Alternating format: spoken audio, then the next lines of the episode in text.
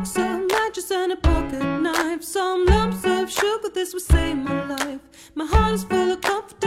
欢迎收听《Geek Car 刀逼刀》，本节目由梅赛德斯 AMG 独家赞助播出。大家好，我是逍遥。大家好，我是大姚。哎，这期没有别人啊，就是我们俩。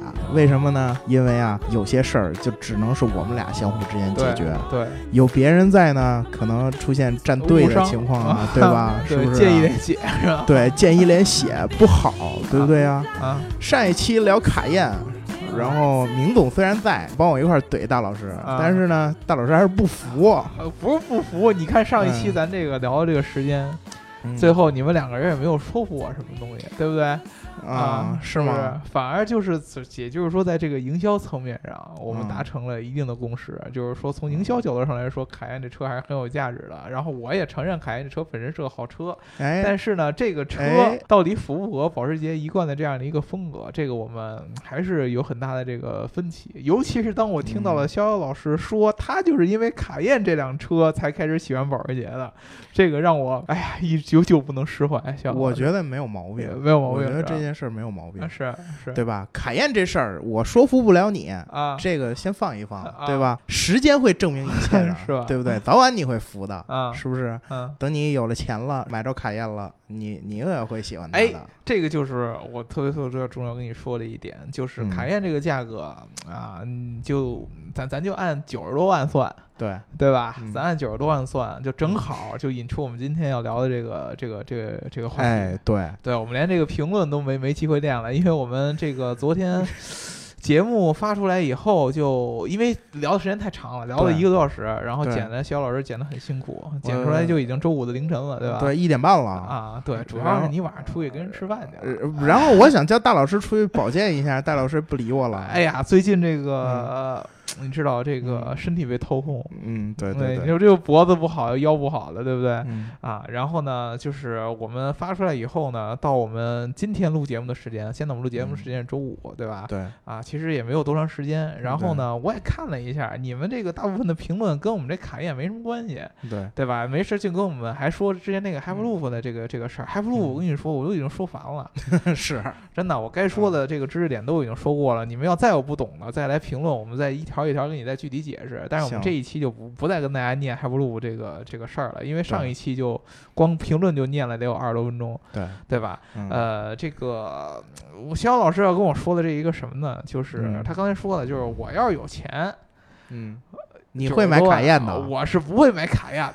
那大老师，咱们今天这个题目虽然已经定下来了，但是你还是当着观众朋友的面说一说，你有了钱买什么？啊，对啊，就是我有了钱啊。首先啊，嗯，呃，我之前跟大家说我不喜欢 SUV，嗯，所以说呢，我有了钱，百分之八十以上的几率，比如说在九十万左右，嗯，我是不可能买 SUV 的，嗯，对吧？我可能会买一个轿车，甚至或者买一个跑车都说不准，对。但是如果说你让一定让我买这个 SUV 的话，对，唯一现在能进我的法眼的就两个，九十万这个级别的叉 C 九零，还有路虎的揽胜星脉。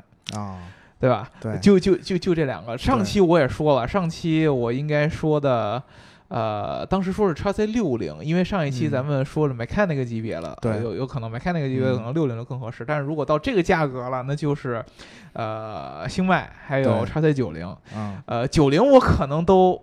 都都差差点儿，我觉得就是要买的话，这个钱 SUV 我现在只能看上唯一一个就是星迈，唯一一个就是星唯一一个，对吧？哎，咱咱咱不夸张的说啊，唯一一个现在这个预算我能看上的就是星迈，因为我觉得 SUV 如果说你硬性的去买，嗯，大部分人买这个大车还是图它的实用，简单实用，所以说你一般买的话就可能买一个。一般品牌的大众化品牌的，你比如说买个什么途锐啊，对，买个对对？买个途 小点的途观啊，嗯，对吧？你你可能买个还还还还还有什么呀？我我对 SUV 确实也也不太 Q 七啊，Q 七这都已经过了啊，这都过了。Q 七我就觉得就已经怎么说呢？我就觉得我就想明白，买 Q 七为什么不买星美？好。买 Q 七为什么买路虎？或或者我这么说，买 Q 七为什么不加点？还不如买卡宴呢？对啊，对吧？嗯啊，我但是你加的有点多，你 Q 七低配的你从六十八就可以买。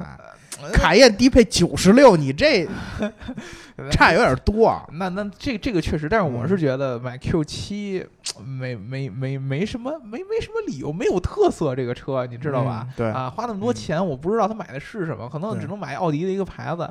但是你说奥迪这个牌子现在在国内，它能有多大的这个影响力吗？嗯，你你你你国产的又那么多，对吧？对但是我们这一期聊的不是 Q 七，对，我对吧们这期不聊 Q 七，聊这 Q 一七期不符合我们的极客精神。呃，对，这一嗯期呢是这个样子。上一期呢，我挑了一个这个逍遥老师比较认认同的一一款车，然后我们好好的撕巴了一下。嗯这一期呢，逍遥老师他决定要反击，嗯，对吧？说那个你这家伙，他说我啊，你这家伙嗯。好容易现在有一款好像能看得上眼的 SUV 了对，啊，哦但是恰巧这个 SUV 我看起来有好多不顺眼 哎方，是。啊，对吧？啊，啊，你上一期撕巴过我了，对。这一期该我撕巴你了，今天怎么着也得我给你提出我的质疑了吧？啊，是是，对不对？是。你说这个路虎啊。确实是在你之前录做那个路虎那一期的时候，啊你说过路虎历史悠久，啊，是吧？啊过去也很辉煌。啊，最重要的一点就是，当时地球上没多少辆车，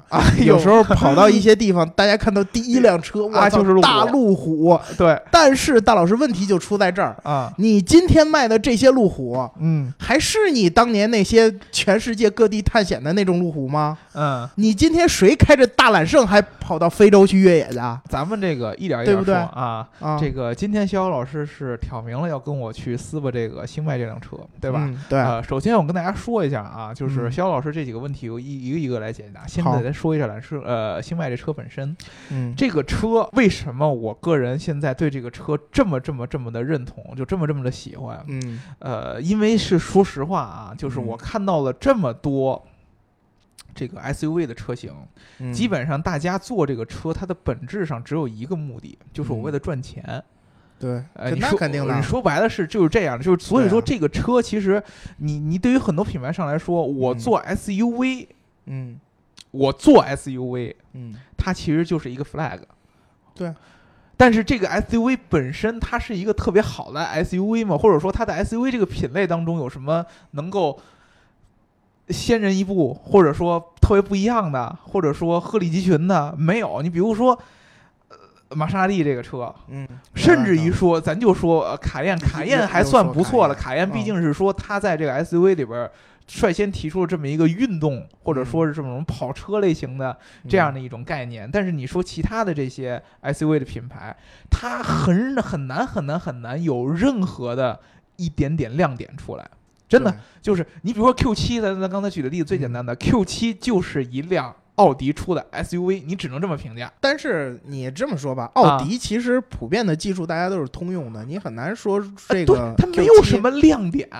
对，但是它也没什么缺点吧呃？这你这这就是中规中矩嘛。它太中规中矩了，太平淡了。我哪怕我说我奥迪的 A 四或者 A 六，我还能讲出一些门呃头头头脑脑来。你说你 Q 七能讲出什么来？你说你宝马嗯。叉五，嗯，你能讲出什么来呢？叉五算是第一款城市 SUV，这城市 SUV，对吧？你你也就只能讲讲这个。对，呃，唯一的就是说，其他的这些品牌，它都算是我以前没有做 SUV，我现在做了 SUV。但是嗯。路虎不一样，路虎以前我就是一个做 SUV 的，那我在 SUV 上必须得有一点新的东西出来。我哎觉得星脉现在是体现了这一点到时候我先 diss 你一句啊，啊，你路虎一开始是做越野车的，啊它不是是做 SUV，的是是，那对吧往后它不就是现在主要也是做 SUV 吗？是，然后但是你觉得它这一步一步变过来，是不是逐渐妥协的过程？妥协什么呢？你看啊，你的路虎，你的这个大揽胜，啊，是不是向美国市场妥协的啊是啊结果？是啊，对吧？我承认，对吧？对。你这辆星脉是不啊是你的英式传统向现代的科技豪华感妥协的这么说啊产，品？首先，嗯星脉这辆车为什么我喜欢？因为它所有的设计语言都体现了英式的很多的设计原理在里面。这点是呃一点一点跟大家说，首先从外观设计上来说，我嗯从来没有看到任何一个品牌现在能把 SUV 设计成这么优雅的一个比例。好好好你，同不同意吧？我纯从外观上来说，我绝对我可以这么说，嗯星脉的外观比例上。我觉得除了保时捷的 Macan 能够在外观上还有一定的，怎么说呢？算有一定特色吧，还有一定接近，嗯基本上我觉得可以秒杀现在市面上所有的其他 SUV 车型。这我觉得个人审美这真的啊那没没关系，你啊。你可以觉得它不好看，那是因为你不懂得英式的审美，好好好好，对吧？啊啊，这个外观上这是见仁见智的，但是嗯我可以说的一件事儿就是，新外这辆车从外观角度上来说，绝对可以说是有突破式的这么一个设计上的一个提高。嗯首先，它延续了它的家族的前脸，嗯但是它在整个的这个车身的这个简化设计上来来来说的话，它基本上做到了能简化的就全部简化掉。你可以看到这个嗯车的整个的外观的线条上，基本上去除了所有多余的那种所谓的给为了给 SUV 增加什么力量感呀、饱满度的那样的线条。对，所以说这这个个车的简洁程度非常非常的高，你能看得到这个车嗯虽然说感觉很大，嗯它的尺寸其实也确实要比同级别的，比如说要 Macan 要大或者说呃或者说捷豹那个 SUV 都要大，对，但是这个车整个的流线型非常非常的漂亮，比例非常非常的好，嗯这个就确实是在设计上花了很大功夫的。嗯这个确实是是能看得出来的，因为当时我我看过一个这个介绍，就是说嗯。它这个整个这个设计流程，它是从这个整体的这么一个比例先设计出来，嗯。然后在这个油泥模拟上一点儿一点儿把每一条多余的线条一个个抠下去。要达到一个什么效果呢？就是我把这条线如果抠下去以后，对这个车整体的这么一个尺寸的效果以及比例，如果没有一个很大的影响，那这条线就是多余的，我就要把它抠掉。如果抠掉了以后，这条线感觉哦，好像影响了整个车这个比例线条的话，那这条呃这个线就是有用的，我要就把它留下来。嗯这是这么一点儿一点儿一点儿抠出来，所以才有现在这么一个比例。所以这个车从外观上来看，虽然说有很多呃，现在现在很多的评价都是来自于车评人的，但是嗯我能看到的就是没有一个人说这个车不好看的这个从外观来说啊，啊，我也承认它这种极简化的设计对吧？很好看，但是但是大老师啊这儿我就要问一句。啊你们这个所谓的传统，啊所谓的英式豪华，嗯，是极简主义吗？为什么不是呢？哎，大老师，嗯你们要是极简主义的话，就不会出现这个宾利和劳斯这样的车了。啊，他们极简吗？他们宾利和劳，斯跟这个路虎揽胜的这个感觉是不太一样的。这个我可以通过这个呃星脉的这个命名来跟你说，嗯为什么它要叫这个？嗯为什么叫星脉这个词儿？这个词儿呢，其实来源于最早揽胜这个这个这个这个这个系列对，出现的时候，嗯比这个出现还要再早。当时揽胜这个系列还是在这个概念阶段，它是一个嗯内部的一个概念车型。当时给这个揽胜的这个概念车型取的这个代号叫做维拉，对，叫做星脉。嗯啊、或者说这个、呃当时这个翻译都没有出来，就是星脉这个翻译都没有出来。维拉尔的真实的意思就是在拉丁文里边，它是意思是这个躲藏、隐藏，藏隐藏、藏起来的这么一个意思。为什么呢？就是因为当时。呃，在这个揽胜还没有出来的时候，嗯他们这个路虎是希望把这个揽胜整个这个概念隐藏起来，在内部做一个这嗯个概念车的这么一个意思，所以说用拉丁文的这个维拉尔来命名它。嗯后来真正上市了以后，才把它叫名呃称为揽胜。嗯现在的这个维拉尔的这个概念，嗯跟之前嗯揽胜出来之前的这个呃概念是一脉相承的。嗯这个感觉就像当时揽胜刚刚出来的时候，其实就是一个非常非常非常革新的一个东西。嗯它是把英式的这些对于豪华、对于这种质感的这样的一个理解，嗯带入到了以前的一个你光说了就是纯纯纯纯运动型的这个越野车型上面。嗯对，这个是我当时的一个点。当时我记得我原来的节目里边还特意强调过这个问题，就是最早的英国的那批做路虎的人可能会觉得这个东西就不纯粹了，因为它嗯本来就是路越野车，但是你非要把这些什么豪华的这些东西给加上去。嗯对，这个我当时是是这么说过。现在其实是一回事儿，嗯是把这个原有的豪华加上了最新的这样的这些科技感，但是这个从本身上来说，就是英国人一种做事风格。哎，好，大老师，我在这儿我想跟你说一句啊，这种极简主义的设计风格可是从人家美国那边来的。呃，是吗？为什么呢？啊为什么要这么说呢？你你比如说这些现代的这些电子产品追求的风格就全是这样的，嗯嗯嗯对吧？嗯而且现在大家的审美，你看特斯拉嗯嗯是不是？嗯，你看 iPhone，嗯，这都是人家的美国产品啊。这个其实就是我特别特别想跟你追求科技感的同时，啊，对吧？你无形之中接纳了你最不喜欢的美国人的审美观？这个我其实我特别特别想强调一个，就是嗯第一个，我绝对不承认极简是美国人的是是 这个这个科技产品上的极简绝对是从美国人科技产品上的极简，我也不承认是美国人创造的。美国人这个民族就没有审美。你去看看真正嗯的美国车型，绝对没有任何极简的感觉在里边不是这个科技产品啊，啊。和它的那个传统的汽车工业，他们俩其实是相对的。呃，那你这么说，我如果说在欧洲的这个汽车工业当中，嗯如果单纯从汽车工业角度上来说，确实欧洲的设计要比美国的更简单、更经典一些。经典是经典，啊对吧但是啊，其中尤其其实英国和德国相对来说也会更经典和这个简单一些，但是法国的比较浮夸一点儿，对对吧？嗯啊，这一点是毋庸置疑的。我只不过是说把这个美国的可能现在带起来的这些科技元素加到了我以前的这个经典设计里边儿，而且你刚才举到特斯拉的例子。嗯其实特别特别简单的一件事儿，就是美国其实除了特斯拉之外，嗯你还能想得出一个说特别特别极简，然后又有这个设计感的这么一个车型吗？因为特斯拉它是科技公司的产品，它并不是车企的产品。啊，我可以同意，但是特斯拉能代表美国吗？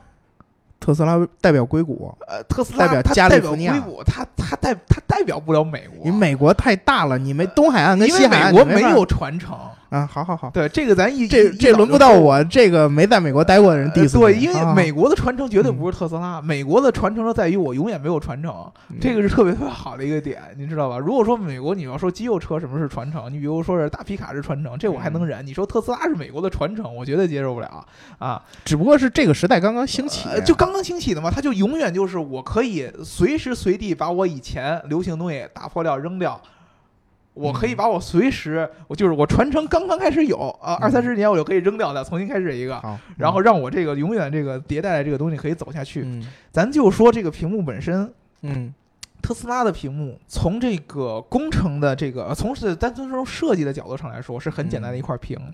啊，但是呢，其实它从实用性嗯。以及车辆的本身的交互设计上来说，其实是有很多缺陷的。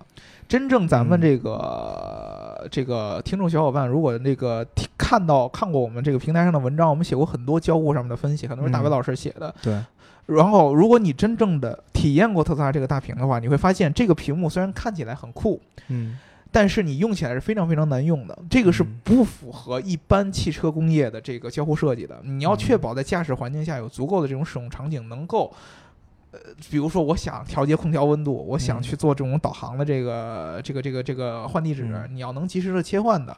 我觉得路虎的这个揽胜这个交互上面。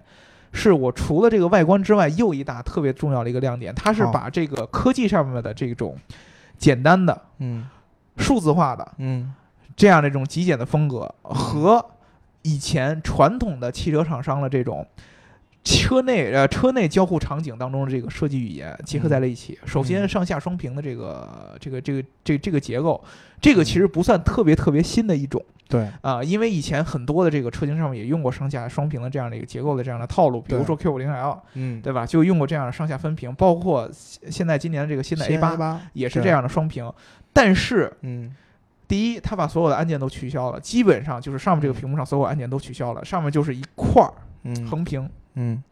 然后第二点，嗯。它把我们当时在这个整个交互当中说的最重要的一个旋钮给留下来了，这个是嗯。我觉得特别特别特别经典的点睛之笔的一点。嗯，而且他把旋钮的这个保留和它的下边这块儿以控制功能控制为主的这块儿的这个触摸屏，嗯。基本上做到了一个结合，而且是非常非常无缝的这么一个结合。这一点上，就光这一点上的创新，绝对是交互上的一个非常非常非常里程碑的一个一个一个作品。哦以前在这个整个车内交互当中，我能记得的把大屏和这种旋钮结合起来的比较多的就是叉 C 九零上那个。嗯对。啊，也是一个大屏，然后下面保留了旋钮，但是它当时其实是把还是把它完全分割开的，上面是一嗯。个完整的屏幕，然后在这个屏幕下边有一个专门的一个旋钮区域，对。可以用呃用用于你来做一些实体按键，而这个星脉上面是直接把这个旋钮做在这个屏幕里边儿，嗯。而且这个旋钮中间也是一个液晶屏显示的这么一个概念，而且在后排嗯。同样的。你在后排调节这个空调温度的时候，还是这个旋钮上面带液晶屏的这么一个显示，这个效果是非常非常非常好的。我觉得它已经基本上就是我们之前一直在聊的，呃，好像触摸屏虽然说你能想到有很多好处，比如说可定制化的功能很多呀，对。然后这个感觉科技感很强啊，然后设计很简约呀，然后你将来可以做各种各样的升级，包括你可以在上面能够有很多很多这个车联网服务的这个潜在的这种潜力可以挖掘，但是嗯。你在使用上面有一些最基础的功能，确实没有我们以前的那种老传统这个车交互上这种旋钮好用。我觉得揽胜就是极呃星脉这个车已经把它两个结合在一起了，这个我觉得特别嗯特别重要的一个创新。好啊，这一点上，你不得不服，新迈这个车的交互是我这两年看到当传统车厂当中做的最有新意的一个好，啊那我可以说我都不服了吗？啊！说说，啊，这个大老师刚才说的这个交互系统，这个触屏与按键的结合，嗯，这个确实有值得肯定的地方嗯，值得肯定的地方 啊，因为他把这个界面变得就是更简洁，然后又更直观，是的，这是最主要的。嗯，但是呢，我不知道大家平时开车是不是有这么一个习惯哈，哎啊，就叫盲操作，是，对吧？嗯当你把这个呃，当你在开车的时候哈，嗯。你的手有的时候可能不用去你眼睛看，嗯，你光靠摸，比如说我左边第二个键是什么，嗯。你就能控制这个单元，嗯。对吧？嗯。但是现在换到了触屏上，嗯，你能摸到你左边第二个键吗？确实，哎，这个我觉得对吧？逍遥老师你是做了很多功课了，你肯定嗯在网上看了很多车评人的这个评测视频，对吧？啊，大部分人都提到这一点，在交互过程当中使用这个车机的时候，在对这个设计上面是不利于盲操作的。对，盲操作这个问题在所有的嗯，可以说啊，所有的以大屏为核心的车上都有这样的问题，特斯拉一样也有，对，对吧？嗯呃，在这个车型上面，可能旋钮能够起到一些盲操作的一些作用，但是它没法替代所有的按键。对，对，这个上面确实是一个很重要的一个问题。但是你不能因为这样的问题就不把这个车往这上面走，而保留还保留传统的这样按钮的这样的一个呃存在。因为确实，咱这么说，所有的事儿都要有一个开始。嗯，传统的功能按键上，在将来一定会有一定程度上要被淘汰的，因为嗯它可定制化、可升级化的区域太小了。嗯，就比如说，我的按钮放在那儿以后，我是不能够把这个按钮的功能换成另外一个功能的，你是嗯无法做任何定制化的。这个按键在那儿摆好了，你就无法对它做成任何的修改。如果但是它如果是一块屏幕，嗯。你将来可想象的空间很多，我可以把屏幕上的布局随意的改变，我可以把这个按钮放到那边，可以把那个按钮放到这边。嗯。你说的这种盲操作的，可以通过之前现在 A 八上就已经有这样的触屏反馈的功能，嗯。比如说你做一个触屏反馈，不同的按键给你的反馈是不一样的，你就可以感觉到不一样的这种感觉，你从而达到一定程度上替代之前那种实体按键的这样的感受。但是这些东西，嗯，如果说是在这个是呃液晶屏上是嗯有可能实现的，但是如果说你还是保留着原来这种实体按键的这种方法的话，你永远也不可能走到那一步。这个嗯是一定要出现中间的一个怎么说呢？变革所要产生的这么一个过程。我觉得作为一个传统车厂，它敢于做这样的尝试，已经是嗯很厉害的。对，大老师，其实我并不是 diss 这一这个这一套的理念啊，嗯，我其实只是针对于路虎这个车厂来做这个东西，啊，为什么？不应该是他走出这一步，为什么呢？因为众所周知，啊。大家知道我我其实以前啊，在这个咱们的群里也经常说一句话，啊。就叫开不坏的陆巡，啊，修不好的路虎。是啊。关于路虎，就是它的电子系统的这个质量问题，是。这件事儿可能都不用我再细说了，是。对吧？它的电子元件经常经常出现问题，是，大胆创新这是没问题的。是。但是我希望啊，就在星脉这辆车上，我希望路虎能在能够把自己之前的这些问题总结一下，然后你的这个创新一定要是有你高质量的这个电子元件的保证的。呃首先啊，对吧这个电子元件上确实星脉上的这个电子元件是要比传统的这个汽车又要再进了一步。对，据说星脉上的这个电子线路的长度加在一块儿就可以有十公里嗯啊，非常非常的长。嗯，然后这个车本身其实路虎为了去做它，嗯也做了很多很多的测试对，啊，比如说这个屏幕上面，你可以看到这个上面这块儿这个横屏，你是可以嗯按照这个不同用户的这个需求做这个整个这个倾倾斜角度的调节的对，啊。它背后就做了很多很多的测试，包括它的嗯门把手上面，嗯比如说它那个门把手是一个智能的，你过去以后可以对拉出来，跟特斯拉那个很像。对，啊，它也做了各种各样的这个极限条件、环境条件下这个测试，包括这个嗯车车门把手如果被好几层冰盖住了以后，怎么能够弹出来？这样的测试其实都有做，这是传统车厂一定要做的一些，算是什么呢？功课，就是你上市之前一定要做这样稳定性嗯测试。质量的问题，我特别特别同意。路虎的质量确实以前一直被人诟病，但是我很早很早就跟你说过，我喜欢就这就为什么我觉得路虎适合做这个车。如果说路虎做出一个靠谱的车来说，它就不是路虎。我给你举个很简单的一个例子嗯，Scarlett Johansson 嗯，女神吧，女神，嗯，女神吧，对，你会因为她矮就不不把她当做你的女神吗？但是她个子再矮，她就一米六，她脾气再不好，她再怎么吸毒怎么着，她还是 Scarlett Johansson。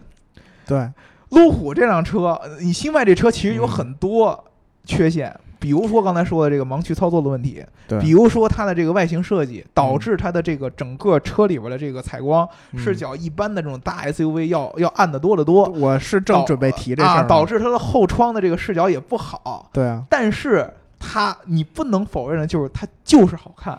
我想起之前有这个微博上有这么一句话啊，啊。叫我抽烟，啊。我纹身，啊。我喝酒，啊但我知道我是个好女孩！是吧？其实其实就是这意思，就是我各种做的糙，我各种有问题，但是我是一辆好车，这是一个对吧？这是一个有嗯性格的体现，就是。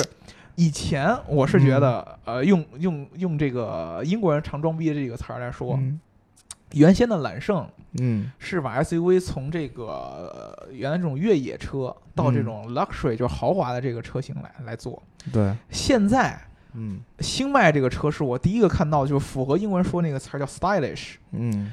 就是这个车其实不简简单单是豪华，因为以前我特别特别反感 SUV 的一个地方，就是这个车大部分的这种所谓的高端的 SUV 给人感觉就是土豪，就真的是土豪，对啊，就是这种豪华配置往上堆，嗯。你你称不上有多么多么的设计啊，嗯，然后啊就是这种时尚啊，对。包括有品位啊这种感觉，我觉得就是暴发户开的。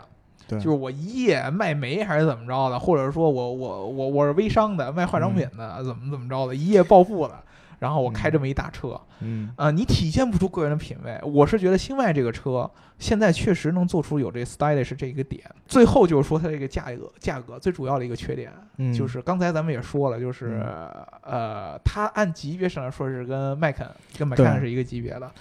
迈肯的起步价五十八点八，它起步是六十八点八，对，但是特别重要的一个事儿就是星迈六十八点八这个车基本上啥玩意儿都没有呃呃，不过我作为虽然我是保时捷粉啊，啊。但我也要承认一点，就是也啥也没有，买看那个五十八点多不多，那也啥也没有，也啥也没有，对吧？嗯，就是六十八点八这个最低配的路虎二点零 T，嗯，呃，你只能买它一个外观设计，对，然后你甚至连这个外观设计的很多亮点你也也没买啊，对，比如说什么大灯啊，对，比如说它那个所谓的悬浮车顶你是买不着的。啊，，对啊嗯，对啊，包括这个这个这个轮毂对。也是最小的，对吧？嗯。应该是十八到二十二，它十八到二十二有好多选配，最小的应该对。就是用的十八的还是十九的，记不十九的，十九用的是？十九的，嗯，但是它一般给官图的都是二十一的，应该是对。吧？对。啊，而且它给官图的给的还是那个是那所谓的叫黑曜版的那个进风口啊啊，是。什么悬浮车窗啊、滑动全景啊什么之类的。但事实上，真的你要花六十多万买这车，呃你你这些东西你是看不到的。对，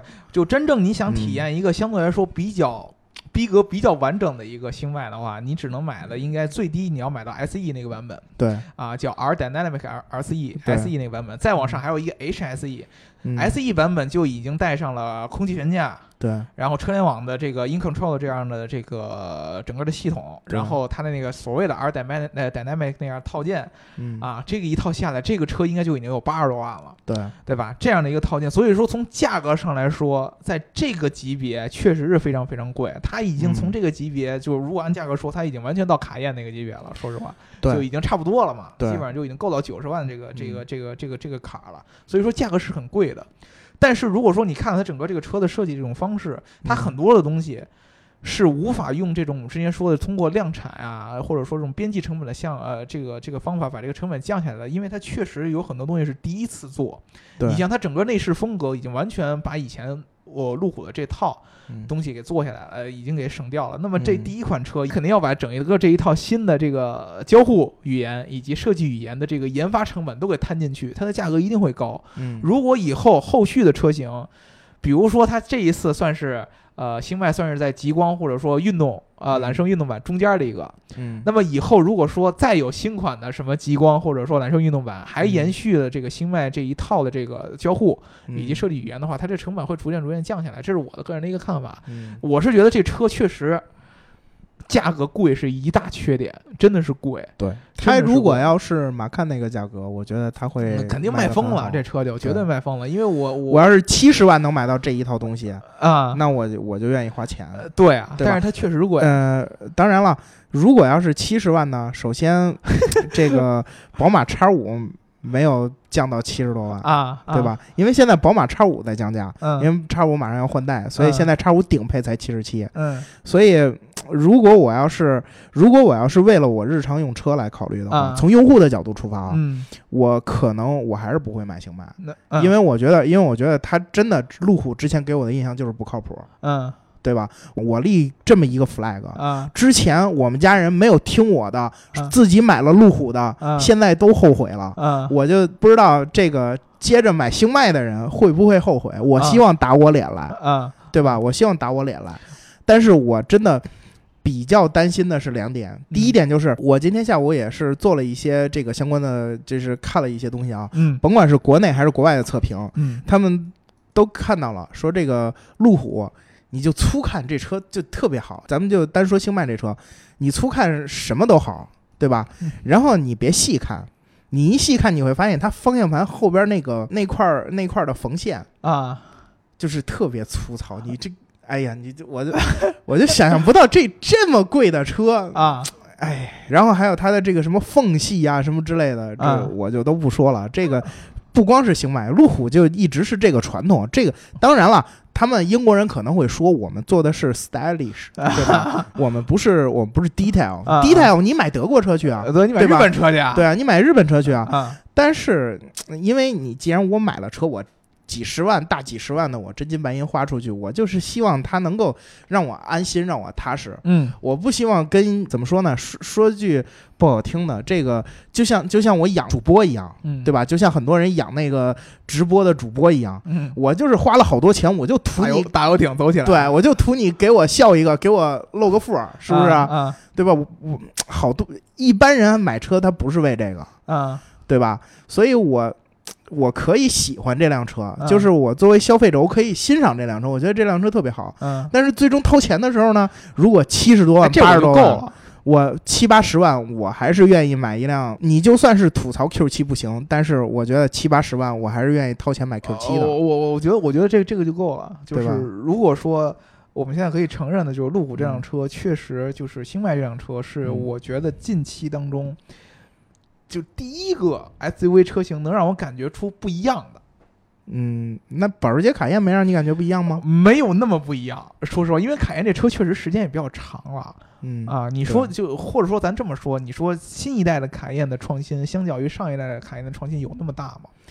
嗯，但是有矩阵 LED 了。呃，对吧？就是相对对来说，其实它嗯还是一个，就是德国人真的是这么一步一步往前走的，对这么这么一个感觉。它不跳跃，德德国车造车并不跳跃。星脉这车真的是今年我觉得 SUV 这个车型出来以后，给我一种惊艳的感觉。嗯，哎呦，以前没见过有这么做成这个样儿的，对，对吧？不管是外观设计还是整个这种科技感的这种感觉来说，没有嗯看到过有这样的。我确实能感受到，就是说路虎在这个这个车上花心思的，因为咱这么说，嗯。其实这么多以前不做 SUV 的这个车企都进入 SUV 市场，其实对路虎是有压力的。对吧？以前你对你你你做这个 SUV 这个车型，你说豪华 SUV 就你一家，嗯，对吧？能够上你的，你说原来吉普这些能跟你哎这不行。这竞争不了啊，对吧？呃，现在是吧？不，甭管是奔驰、宝马、奥迪还是保时捷都进来，嗯对吧？大家都开始做这个 SUV。你如果说你不做点什么新东西出来的话，你怎么能体现你自己品牌的一些形象啊？对吧？对所以说，嗯我觉得他这一次把这个星外这个车拿出来，肯定是下了功夫的。对，质量这个问题，确实是一直以来这个路虎的一个一个一个一个一个一个毛病。你去嗯看这个英国这个车评人去评这个路虎这个车，很少有说这种质量问题的，因为他们就闭口不谈，对，呃对吧？对一般就给你谈什么设计啊。所以路虎今天新卖的车评，我根本没看英国人 对吧？对吧？对，就是嗯呃，英国人一般就是说这个设计好看。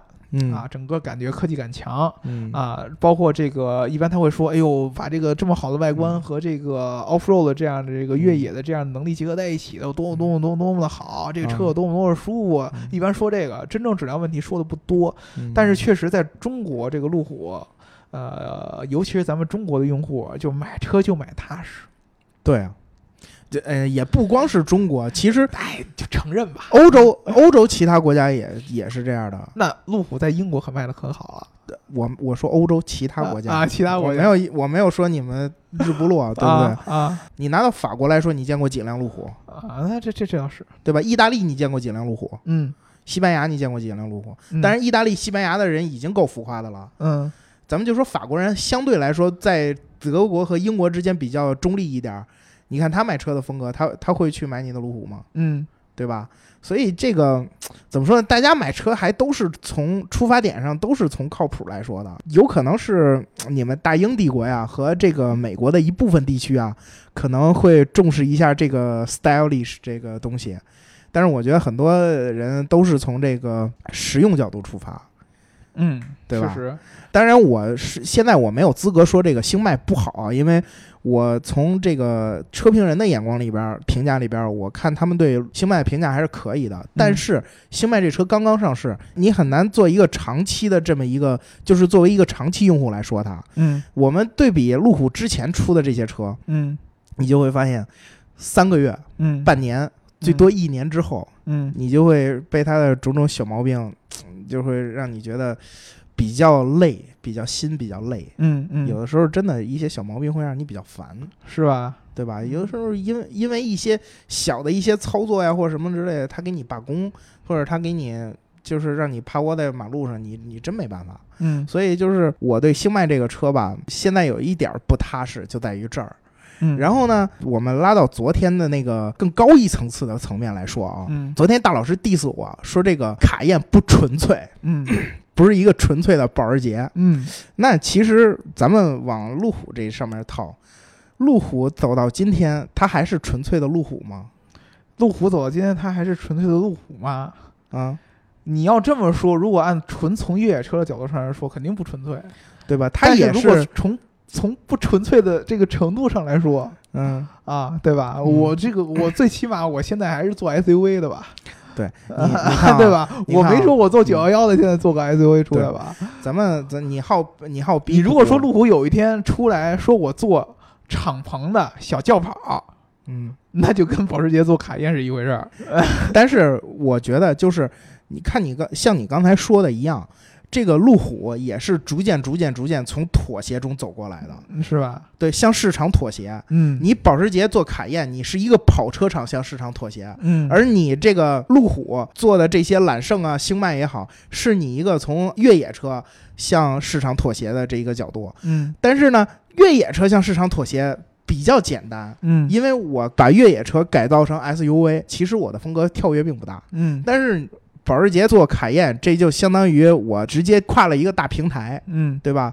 所以呢，我觉得就是相比于保时捷来说呢，它肯定有先天的优势嗯在路在路虎身上。嗯所以我觉得大家都是妥协出来的 东西，你就不要针对于谁，是不是？啊啊，对我我我我这么说啊，啊反正星脉肯定不是一个妥协的车，星脉也是一个妥协的车，为什？么？你看啊，星脉如果它这壳儿留着，然后它里边儿你给你套一个揽胜运动版，啊，那你你觉得这车会有你星今天这个车经验吗？绝对不会是一个妥协的一个车啊，星脉这个车绝对是一个创新的车呀。新它的创新是被逼出来的，这也是妥协，好的，逼出来创新就是妥协。对吧？你刚才自己说的。现在大家都造豪华 SUV，都造好车，整个这个市场现在很饱和。啊啊，你不出新的，那你自然就被淘汰了。啊，所以这是不是你向市场妥协？你有你可以坚持你的调性啊，啊，对不对啊？啊你可以说，哎，我路虎爱坏就坏了，是不是啊？我的传统还保留着，你这个是不是？我我我的豪华 SUV 的我我这个格调还保留着呀什么叫。妥协？嗯，什么叫创新？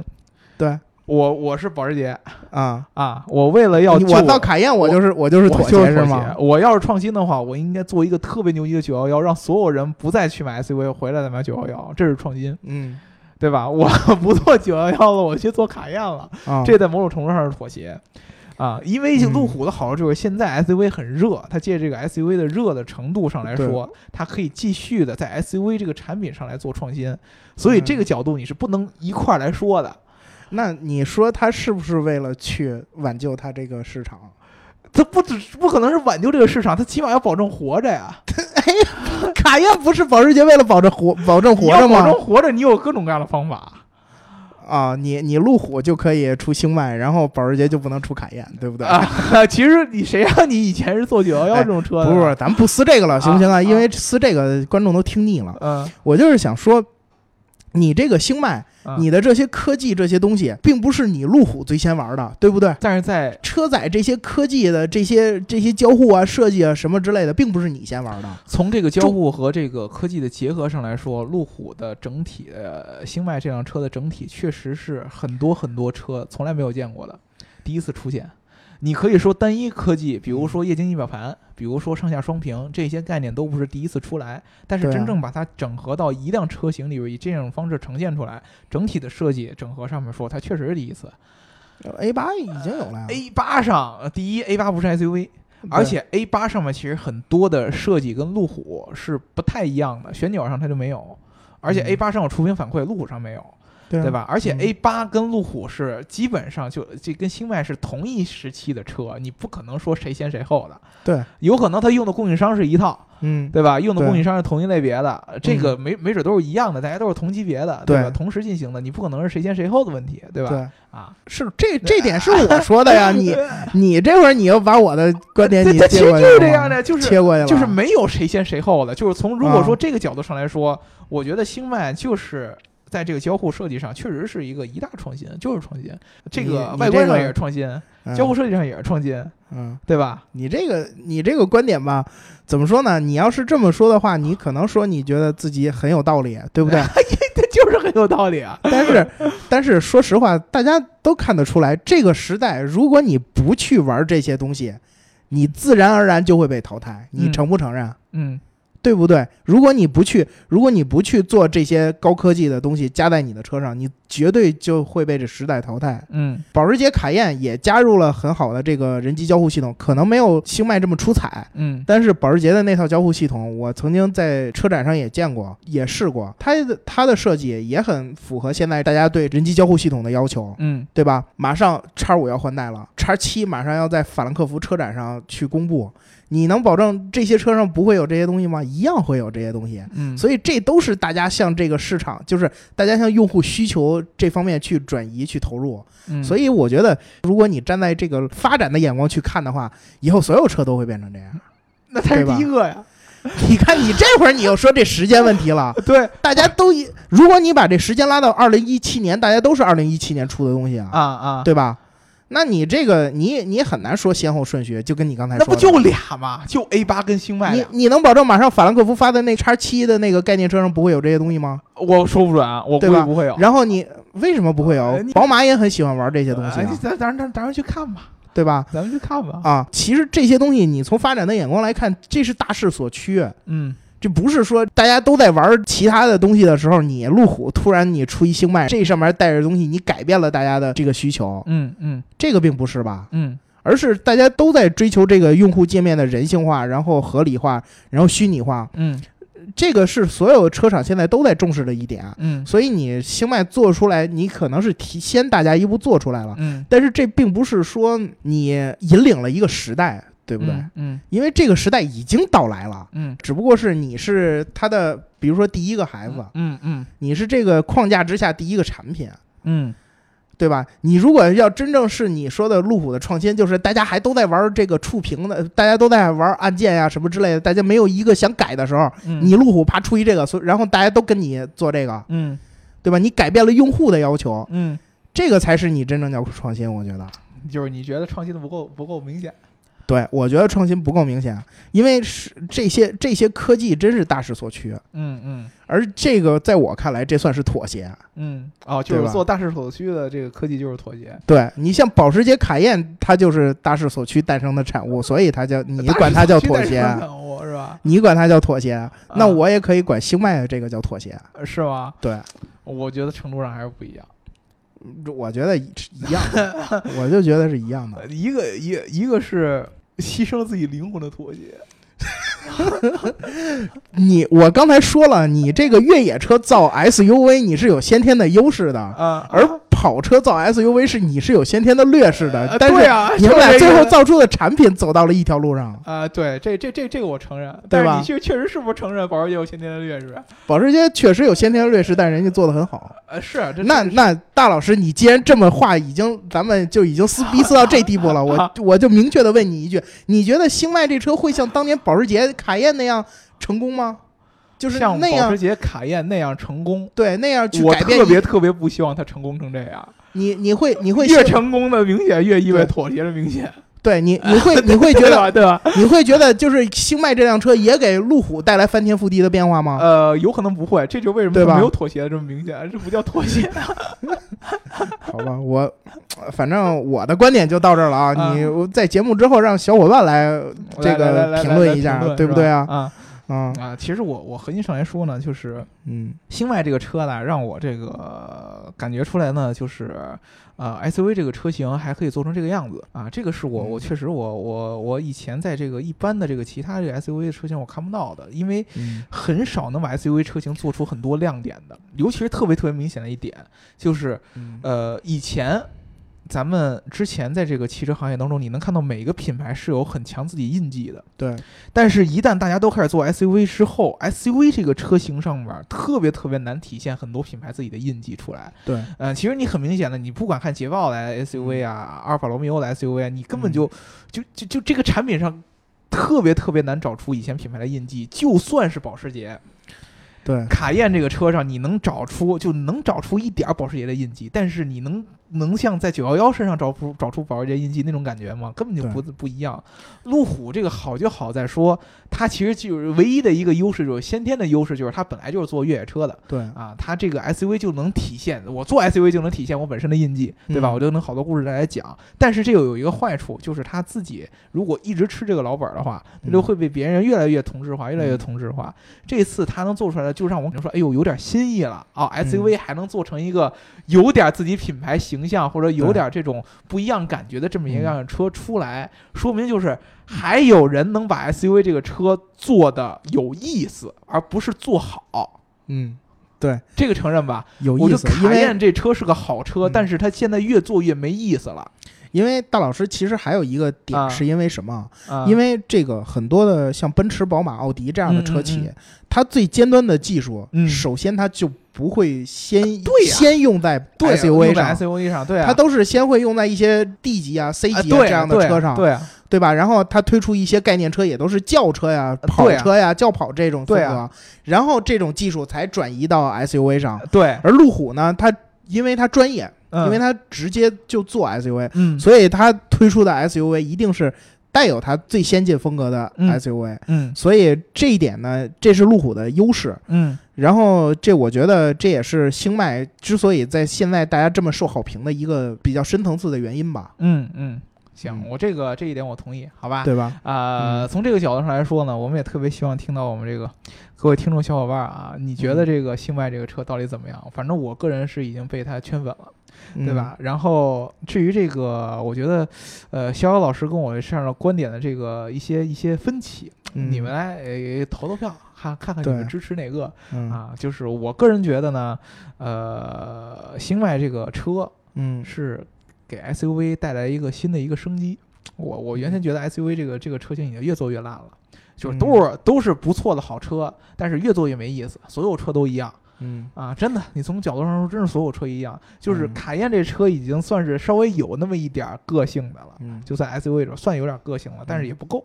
对吧大老师，但是我觉得啊，其实 Model X 也是很有你不意思的能拿 Model 车 S 啊跟它来比，因为 Model S 没有传承，还是那个问题 传承这个问题，你既然你是要创新，那你就要摒弃传承啊。对啊，就是其实你如果咱要这么说，特斯拉嗯就有一个先天的优势，你不配以创新自居，因为你没有传承，啊，好吧，对吧？嗯哎，如果你路虎已经有先天的优势了，啊，呃就是特斯拉也有自己先天的优势啊，就是它有没有包袱就是先天的优势。我想怎么做就怎么做，嗯因为我不用去在乎我以前做过什么，我不用去在乎我以前我比如说我底下可能有。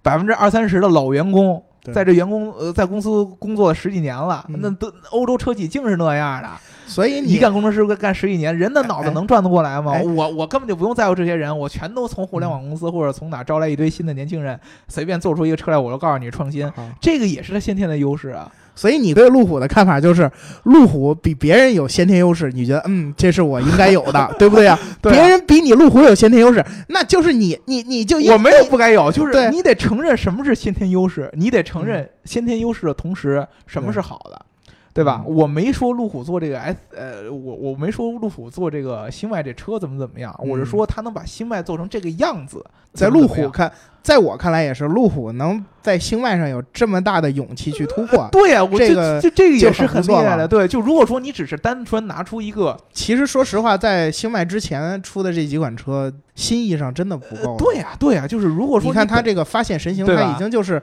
各种的元素凑在一起了。呃对啊，已经有了元素甚至都开始凑在一起了做那个敞篷的那个。对如果你要是如果你要不走出这一步，嗯，所以我为什么说它是妥协？因为你你要不走出这一步，那你的路虎你就垮了，呃是，对吧？你你你现在很多很多竞争的平台上，你已经竞争不过你的同级竞品了嗯，对吧？嗯然后你要是再不拿出点真本事来，你啊再不拿出点牛逼东西来，啊那以后谁还认你这路虎是 SUV 界的王者呢？啊是对吧？是，所以我觉为什么我说星脉现在在这儿妥协着，就是因为它是一个，它并不是一个向技术妥协，嗯。而是它是向市场妥协，是向它的它是是向生存环境它妥协。是向市场走势来妥协，对，它是向市场走势来妥协，不是向它是向生存向生存环境妥协它也是向它的生存环境来妥协的，啊，对吧？啊。这也是被它的生存环境逼出来的，啊。就是进化论嘛，物竞天择呀，啊啊。对吧？你能逆天而行吗？啊！就是现在做 SUV 的都是妥协呗，我就甭承认啊管你是不是今天做我承 SUV 的，只要你做 SUV 就是妥协。我承认，但是我就我就是说，如果你要说这个，你把星脉拉到去比卡宴的地位，我觉得还不够，啊我觉得它不够，为什么因为卡宴真的开启了一个时代。啊？首先，甭管这时代你喜不喜欢，嗯对吧？SUV 的销量现在摆在这儿，嗯各种 SUV 车型的销量摆在这儿，嗯对不对？你这个东西存在，它就有合理性，嗯这是你你承认的吧？嗯对不对？而且它不但存在，它还卖的这么好，嗯，就说明它有它的合理性。很可惜。对，虽然你不喜欢，虽然我你不喜欢但是你不得不承认，这是这是一个趋势，这这是一个时代的趋势。上一期就跟你说，对凯宴这车我承认是个好车，但是你的星脉能不能开启一个时代呢？我不需要它没有开开启一个时代的特点，所以那你就不要拿它去比卡宴，对不对啊？啊，对吧？昨天咱俩撕卡宴还是从能从精神层面撕，你看今天咱俩撕的全都是传承技术特点精点，神层面上撕，对吧？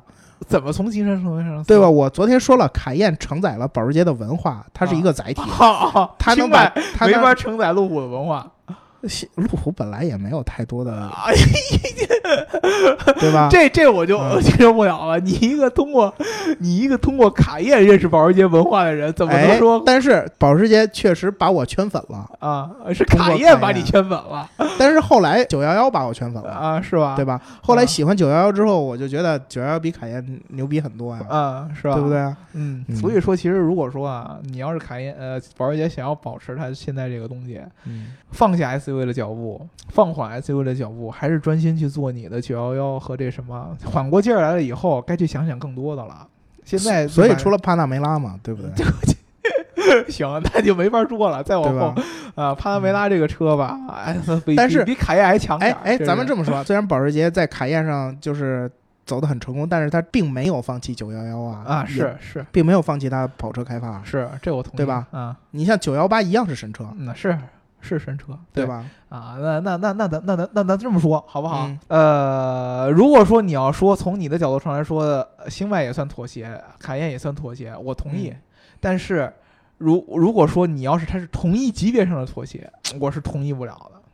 同一级别的妥协同它是同同一类型的妥协，我觉得我是同意不了的，对吧？这个我没有说它是同一类型的同 妥协它，它这妥协程度上确实是输不了。我觉得啊，嗯保时捷能把妥协做成这个样子，我是觉得挺牛逼的。但是你不得不承认它是妥协。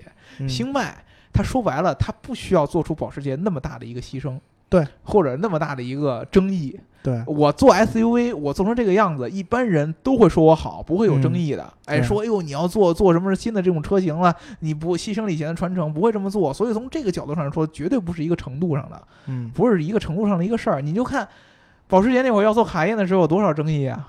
有多少人就说，哎呦，你又做了 SUV，你就不是保时捷了。嗯，路虎从来不会有这样的问题，对吧？所以说，其实他哎做这个、，也不也不是，你们你们卖揽胜的时候也出现了巨大的争议，呃是吧？对吧？那这个车上没有啊。对，这个车上没有，是因为它并没有这么大的这个特点嘛。啊，从这个对吧层面上，是这这你你看你看没没法放在一个层级上。你看，这还是不能所谓变成你的创新，啊对不对？揽胜是是创新，嗯因为揽胜颠覆了你之前的呃这个理念。嗯，你星脉并不是颠覆了你之前的，它内部上其实它内部是有点这个想想这么去包装的，包括它起这名字嘛，对从揽呃把揽胜最开始的这个概念车辆的名字给用过来，确实他也希望这个车能像就是第一次揽胜出来那样，重新嗯去定义这么一个新的自己的一个品牌形象，就是让你感觉啊，我路虎也是有可以有科技感的，有这样的嗯那种感觉的。嗯但是就像你说了，就是这车本身上是个好车，它能不能像这个真正它起名星脉这个感觉这样，能够把路虎带到一个新的高度？这确实嗯还得再看。对，我觉得啊，嗯我觉得它不可能像卡宴那么那么那么成功，